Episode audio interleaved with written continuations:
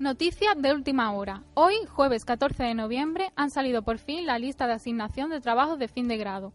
Esta noticia era muy esperada por los alumnos del último curso de periodismo, que estaban a la espera de sus asignaciones desde hace más de un mes. Esta lista ha provocado un gran descontento entre el alumnado, a quienes se les ha asignado líneas temáticas que no estaban entre sus preferencias. Ampliaremos esta información durante los próximos días en Unicef Noticias.